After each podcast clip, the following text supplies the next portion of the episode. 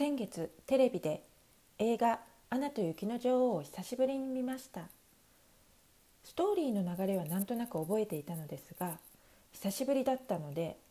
もう一度まっさらな気持ちで見ていたところアナとエルサは姉妹ですが性格がまるで違うということに気がつきました。以前見た時はそこまで気にはならなかったのですがアナの方が妹なのに姉のエルサよりもよっぽどしっかりしていますよねそれもちょっとした驚きでしたそしてディズニーがこの映画を制作するにあたりそこまで考えてアナとエルサのキャラクターを作り上げていったのかは分かりませんが実はこの映画を丁寧に見ていくことで女性が持っていたい魅力というものも学べるんですよね。しかも子ども向けの作品なのでとても分かりやすいです。こんにちは。ようこそレディーなお話ポッドキャストへ。自信のない自分を卒業したい。自分を変えたい。そしてより良い人生を送りたいと望んでいる方は多いと思いますこのポッドキャストではそんなあなたをビューティーファッションキャリア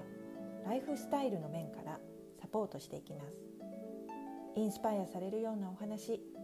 自分磨きに役立つ情報を毎週水曜日にお届けしますのでまずはお気に入りの飲み物でも用意して気楽に楽しんでいってくださいね。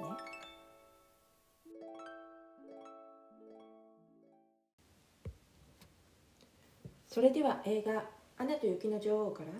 女性が持っていたい魅力について早速一つ一つ見ていきましょう。1相手を受け入れること。女性として相手を受け入れる気持ちというのはとても大切です。女性は子供を産み育てるという役割がありますのであの最近は育てるという部分に関しては男性の参加も求められていますけれどもえでも相手を受け入れる気持ちというのは女性に自然と備わっている資質です。映画でもアナは誰にでも心を開いていて人を受け入れることのできる女性として描かれています。クリストフという青年と初めて出会い育ちについて聞かれても王女という立場でありながらもお城でと躊躇なく答えるところは彼女の気さくさ分け隔てのなさがよく現れている場面です。他人に対してとってもフラットに接することができるんですよね。また姉であるエルサが自室にこもりアナがいくら遊ぼうと誘っても何年にもわたってなかなか応じてくれないことに対してもそれに不満を持ち彼女を無理に変えようとするのではなくただその事実を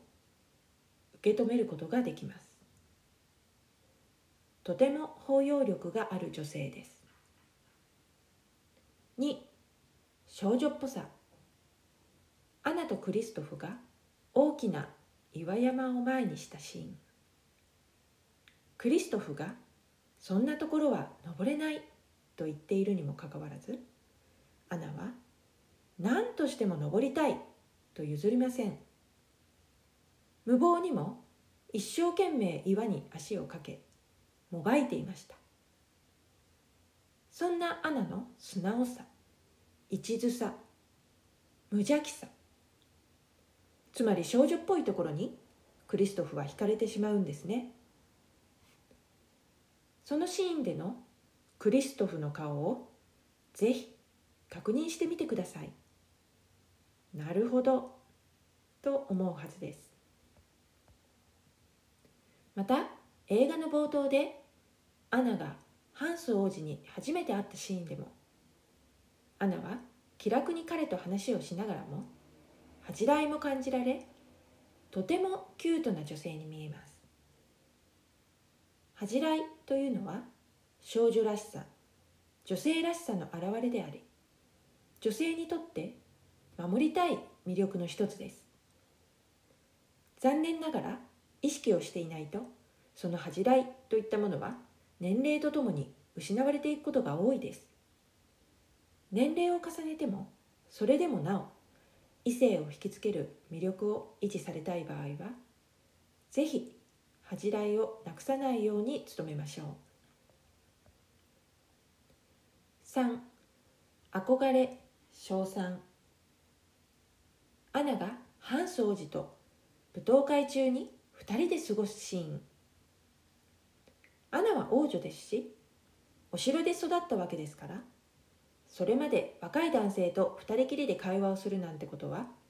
ほとんどなかったのではないでしょうか。ですから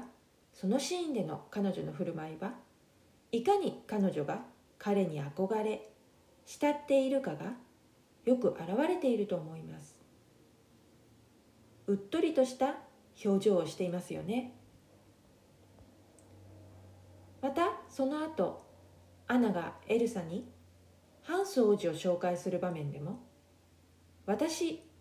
という言い方ではなく「私たち」という表現を使っていました。これはハンス王子は私にとって大事な人の一人なんだ。だから私たちと言うんだという明らかな意思表示でもありました。そしてその表現に対するハンス王子の反応は？というと？ハンス王子もちゃんと気がついてますしまんざらでもないという表情をしていましたよね。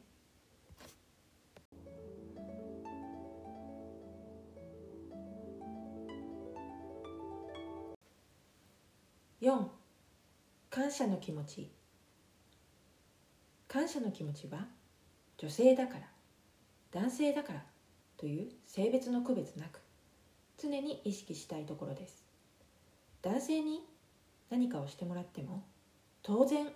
という態度をとるのはあまりお勧めできません。男性も必ずしも最初から見返りを期待しているわけではなくても女性から感謝の気持ちを表されると素直に嬉しいものです。映画の中でもアナもしっかりと感謝の気持ちを表しています。例えばアナがエルサの魔法でだんだんと凍えていってしまうシーン。クリストフがアナを抱きかかえてトナカイに乗りお城まで駆けつける途上アナがうっすらと目を開けクリストフを見ます。これも無言ですが感謝の気持ちを表しているように見えますね。またクリストフと約束をしたアナは新しいソリをクリストフにプレゼントしました。その場面ではただのソリではなく高級モデルのソリをプレゼントしていました。アナはこれまでの困難を共にしてくれた彼に対する感謝の気持ちを最大限表すつもりだったんでしょうね。彼にもその気持ちは伝わったはずです。これまで相手を受け入れること少女っぽさ憧れ称賛感謝の気持ちの女性が持っていたい4つの魅力について「アナと雪の女王」の映画に見られるシーンを踏まえてお話してきましたがいかがでしたでしょうか？女性が持っていたい魅力についてお話ししてきましたのでついでにお話しさせていただくと恋愛においてもこう言ったら彼に好かれるとかこういう振る舞いをするとうまくいくとかテクニックに頼るのもいいですが、えー、こういった基本の考え方を身につけるといちいちテクニックに頼らなくても自然と魅力あふれる女性になれますよ。そしてその結果として恋愛や婚活もうまくいく。また仕事の面でも変化があるなど嬉しい結果につながります。Ladies Be Beautiful ではこれからも読むだけで女性としての価値を高め魅力的になれる方法をお伝えしていきます。今回のエピソードを聞かれて少しでも役に立ったと思われた方はまた聞き逃しのないようポッドキャスト Spotify、アンカー、Apple Podcast それぞれあった方法でフォローされてくださいね。インスタグラムやフェイスブックもありますのでそちらのフォローもお願いします。私も皆さんのフォローで続ける意欲が湧いてきますしより良いコンテンツになるよう一層の磨きをかけていきますね皆さんご視聴ありがとうございました今日もあなたに良いことがありますようにそれではまたお会いしましょうレディーなお話ポッドキャストは Ladies Be Beautiful アリサ・ナホがお送りしました。さようなら。